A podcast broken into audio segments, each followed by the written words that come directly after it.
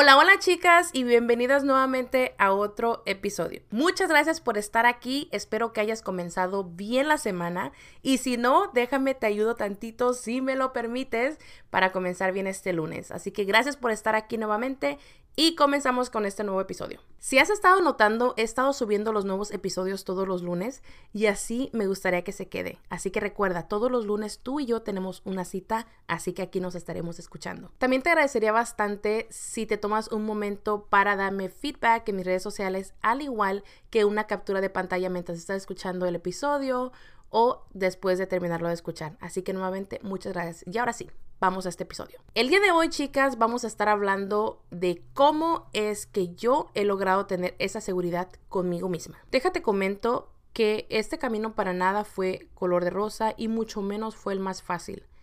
Porque para mí, el encontrar la seguridad de mí misma y poder confiar en mí fue un camino muy difícil que me tomó mucho tiempo y aún sigo trabajando en él. En sí, desde que somos pequeñas en casa, lo que escuchamos, lo que nos dicen nuestros padres, eso se nos queda. Y a como vamos creciendo, y obviamente yo siendo una niña muy curiosa, muy soñadora y muy platicadora, obviamente yo quería saber de todo.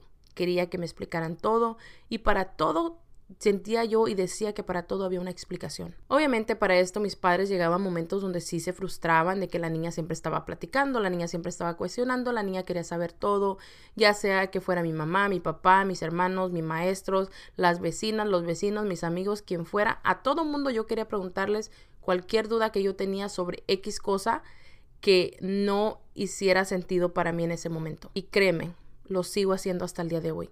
Cuestiono prácticamente todo como fui creciendo, fui aprendiendo que muchas de las cosas que me habían enseñado mis padres o lo que había escuchado, ya sea por una tía, una, prima, una hermana, un familiar, un amigo, una vecina o alguien, em, me daba cuenta de que muchas de las cosas que me decían no hacían sentido para mí que el ser una buena niña era una niña bien portada, era una niña que se mantenía limpia, era una niña que no opinaba, era una niña que no gritaba, era una niña que no lloraba, era una niña de esto y tantas cosas que nos decían que obviamente muchas veces esas me las creí. Déjame decirte que incluso a, a como yo fui creciendo, a como yo fui viviendo mi vida de adolescente a adulto, fue un poquito complicado porque como les comentaba, de niña te dicen no debes hacer esto, de mujer y tantas cosas que tú ves que obviamente incluso ni siquiera te los dicen, simplemente con el ejemplo uno va aprendiendo las cosas. Una de las virtudes que para mí son virtudes y puede que para otras personas sea un defecto,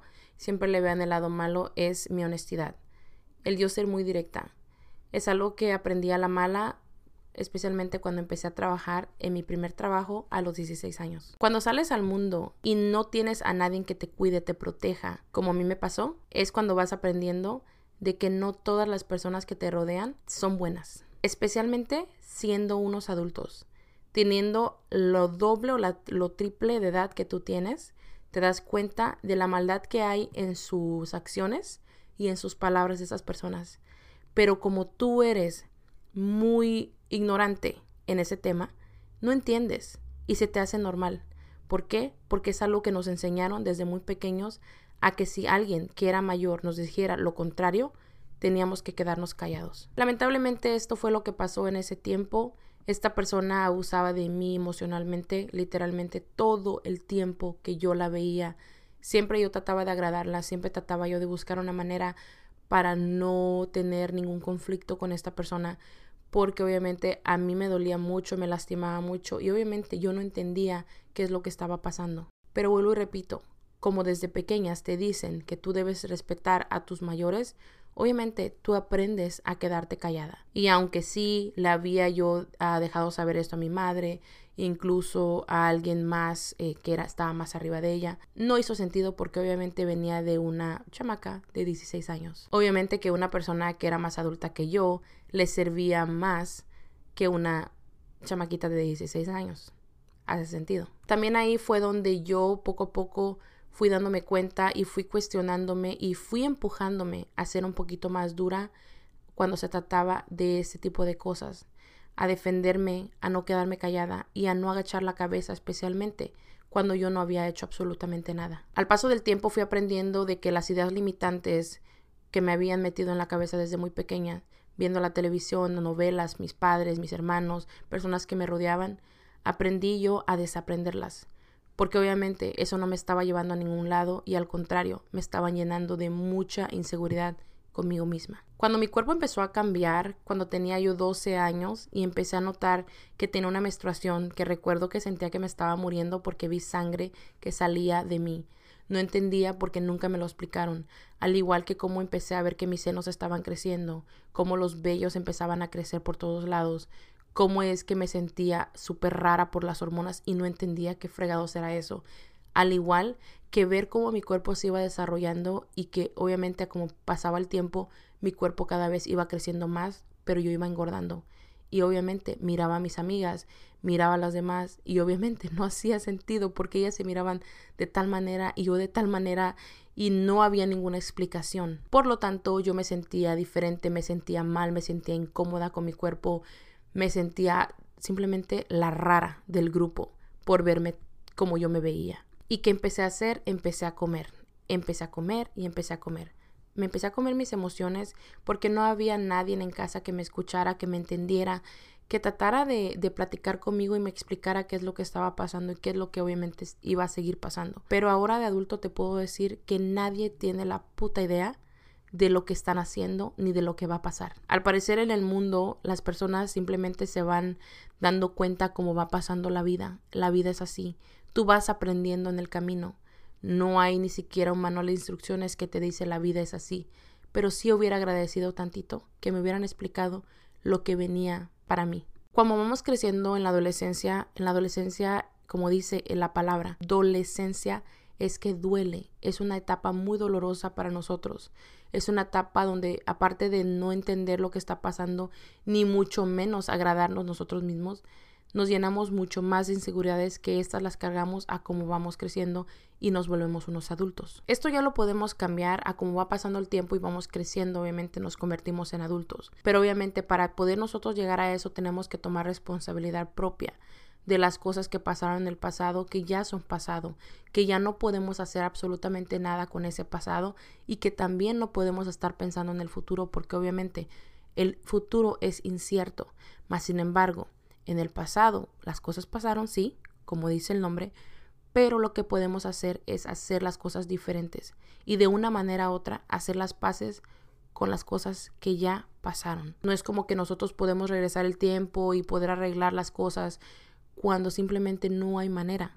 Pero lo que sí podemos hacer y lo que yo he aprendido a hacer es que, ok, yo me sentí de tal manera de niña, me sentí de tal manera de adolescente, pero en realidad quiero seguirme sintiendo de esa manera como adulta y el resto de mi vida, dije no y ahí fue donde empezó a cambiar mi vida. En la adolescencia lamentablemente caí en una muy fuerte depresión que duró muchos años, donde sí, lamentablemente intenté quitarme la vida más de tres veces. Obviamente en las familias latinas no se habla mucho de ese tema hasta ahorita donde yo lo veo, pero aún así Muchas familias latinas lo ven como un tabú o ven que eso simplemente no pasa en sus familias o que es cosa del otro mundo y que solamente les pasa a los locos, cuando en realidad no es así. Como yo les comentaba, yo estaba llena de muchas dudas, yo estaba llena de mucha incertidumbre, ¿por qué? Porque yo no sabía qué es lo que qué es lo que venía, qué es lo que pasaba, especialmente con mi cuerpo.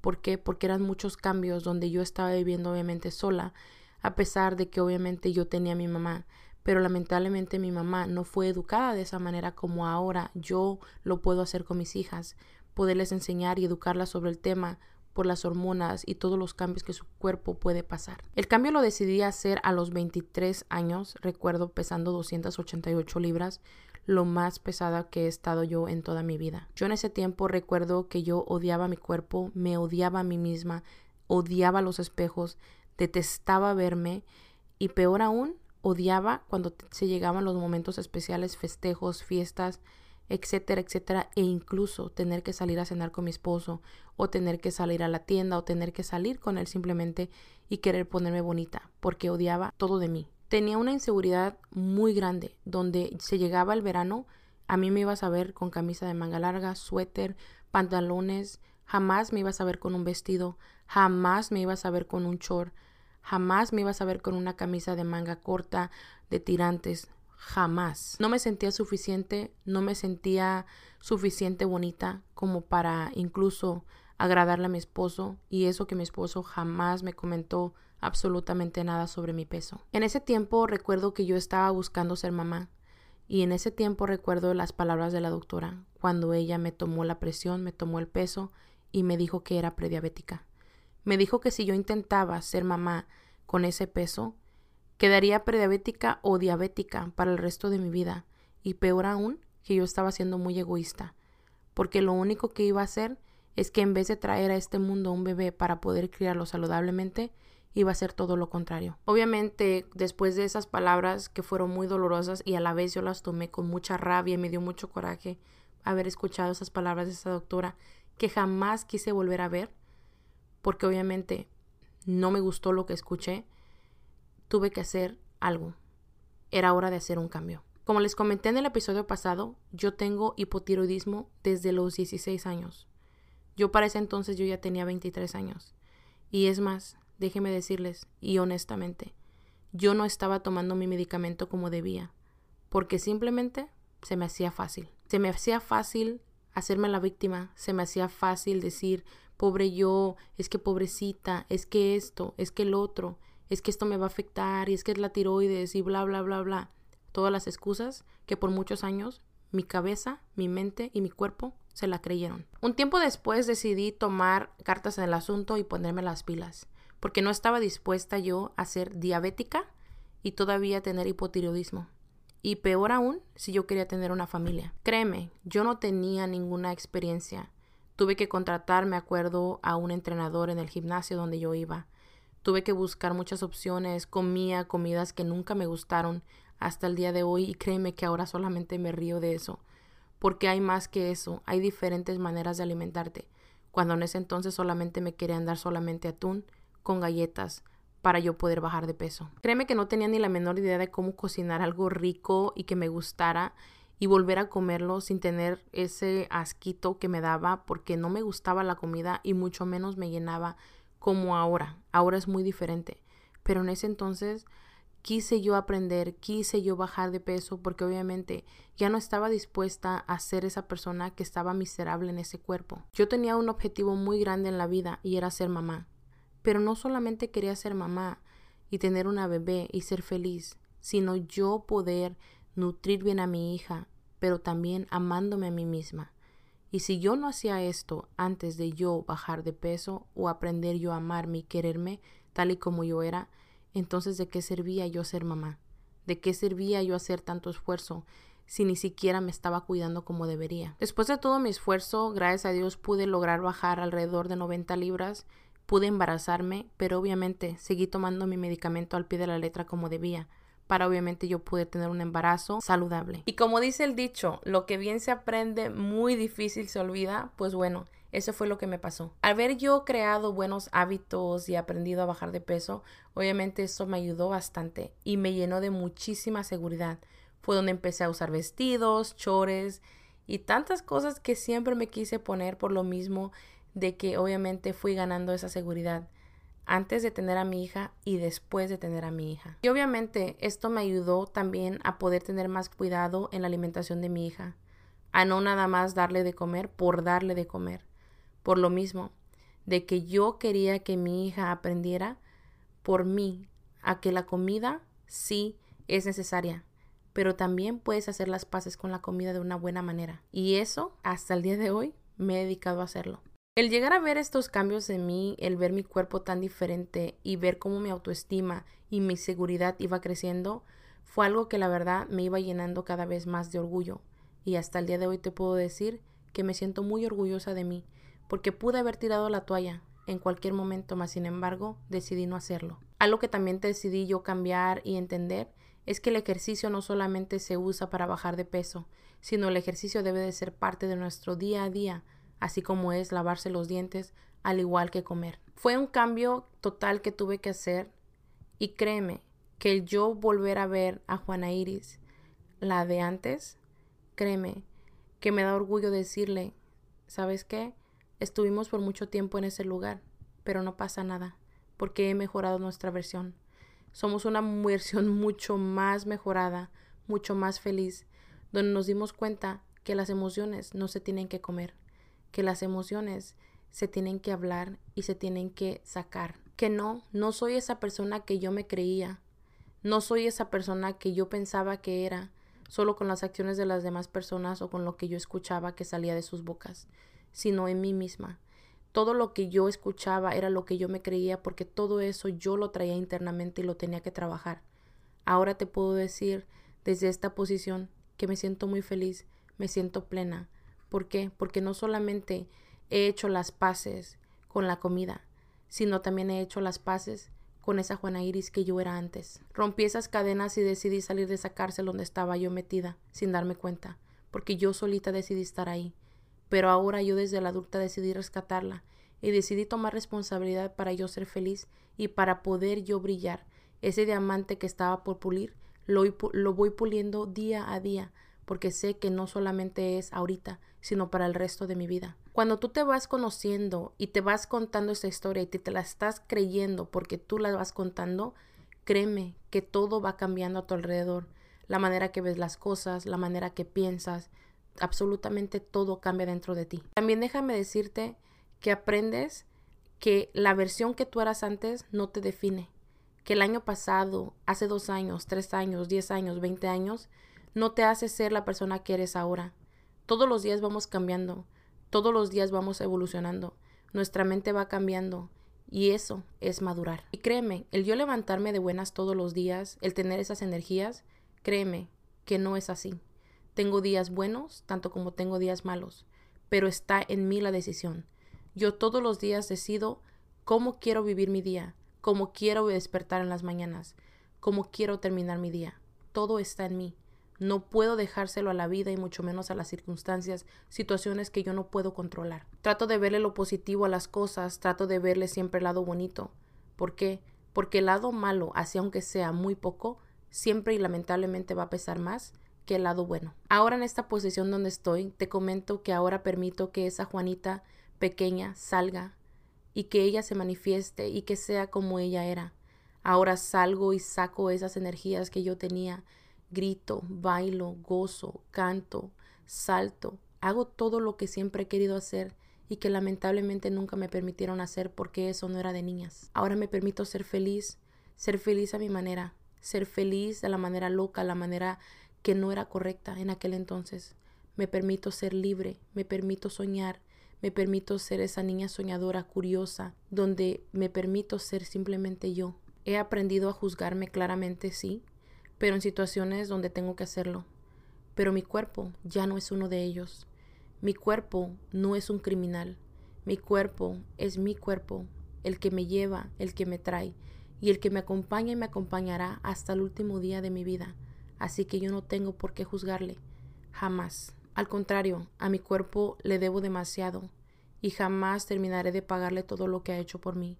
Para empezar, desde el día que nací hasta el día de hoy, el haber el cuidado de mis hijas y poderlas yo tener ahora y disfrutar de ellas, el poder él disfrutar de esa comida tan deliciosa que he podido cocinar y el simplemente por permitirme moverme, abrazar a mis hijas, amar a los míos, por poder yo decir, aquí estoy, gracias, porque Él me lleva, Él me trae, Él es mi motor día a día y por lo mismo él merece el mejor cuidado que le pueda ayudar. Mi mente es también muy importante. Cuidar mis palabras, cuidar mis pensamientos, tratar de sanar lo que tenga que sanar y ser sincera conmigo misma. También ser sincera cuando hay cosas que me duelen, me lastiman, al igual que cuando necesito ayuda, porque el orgullo he aprendido que es mi peor enemigo. El yo tener que voltearme a ver y darme cuenta que sí soy imperfecta, que no puedo ser perfecta porque todo lo quería la perfección me ha ayudado a entender que simplemente yo no puedo controlar absolutamente nada, que no hay perfección tan perfecta como Dios, que Él es el único que es perfecto en este mundo. He aprendido a equivocarme, he aprendido a pedir perdón, he aprendido a que mis hijas vean esa mamá débil en mí, que no les permití ver por mucho tiempo. ¿Por qué? Porque soy un ser humano, porque no soy perfecta, porque a pesar de que soy mamá, también soy ser humano y muchas de las veces me voy a equivocar y no tiene nada de malo. Simplemente he aprendido a ser yo, es simplemente magnífico y que no quiero vivir el resto de mi vida con cargas que no me pertenecen, que no quiero vivir con expectativas de los demás, sino las mías propias. Por eso agradezco que el día de hoy estés aquí escuchándome. Muchas gracias. Quiero decirte que sí, hay muchas versiones de ti en ti misma, tanto mejores, tanto como peores, pero tú decides. Tú tienes esa decisión en tus manos y tú las puedes cambiar cuando tú quieras para sentirse suficiente, para tener ese empoderamiento que nadie te puede quitar. Olvidemos que la seguridad no las tienen que dar nuestros padres, especialmente ahora porque somos adultas. Aprendamos a ser seguras de nosotras mismas desde ahorita, desde este punto y a tomar responsabilidad de nuestras acciones, nuestras palabras, de absolutamente todo lo que nos pertenece a nosotras. Aprendemos que somos seres humanos y que no somos perfectos y jamás lo seremos, pero sí podemos mejorar nuestras versiones, sí podemos ser mejores. Esto nos libera, esto nos ayuda a sentirnos mejor de nosotros mismos. Esto nos ayuda a simplemente ser mejores humanos, que es lo que este mundo necesita. Y como te comenté al principio, aunque este camino no fue fácil ni de color de rosa, déjame decirte que lo volvería a tomar una y mil veces. Volvería a vivir ese pasado mío una y mil veces. Volvería a escoger a mis padres una y mil veces. Volvería a tropezarme y a caerme una y mil veces para poder yo darme cuenta del gran potencial que yo tengo. Y de que no, no tengo que ser esa versión que me pintaron, no tengo que ser esa persona que quisieron que fuera. Y no, no tengo que ser esa niña bien portada, esa mujer que no opina, esa mujer que calla, sino ser todo lo contrario serme fiel a mí misma, ser fiel a mis creencias, ser fiel a todo lo que yo quiero hacer en mí y conmigo misma. Obviamente sin tener que lastimar a nadie. Y bueno chicas, llegamos al final de este episodio. Espero que algo de lo que mencioné aquí te haga ruido y te ayude a mejorar esa versión en ti, porque créeme, tú puedes mejorarla. Empieza a cambiar el no puedo por el sí puedo, por el soy suficiente y seré capaz de lograr lo que yo me proponga. Así que bueno chicas, nuevamente mil gracias por haberme escuchado. Nos estaremos escuchando en el próximo episodio. Hasta luego.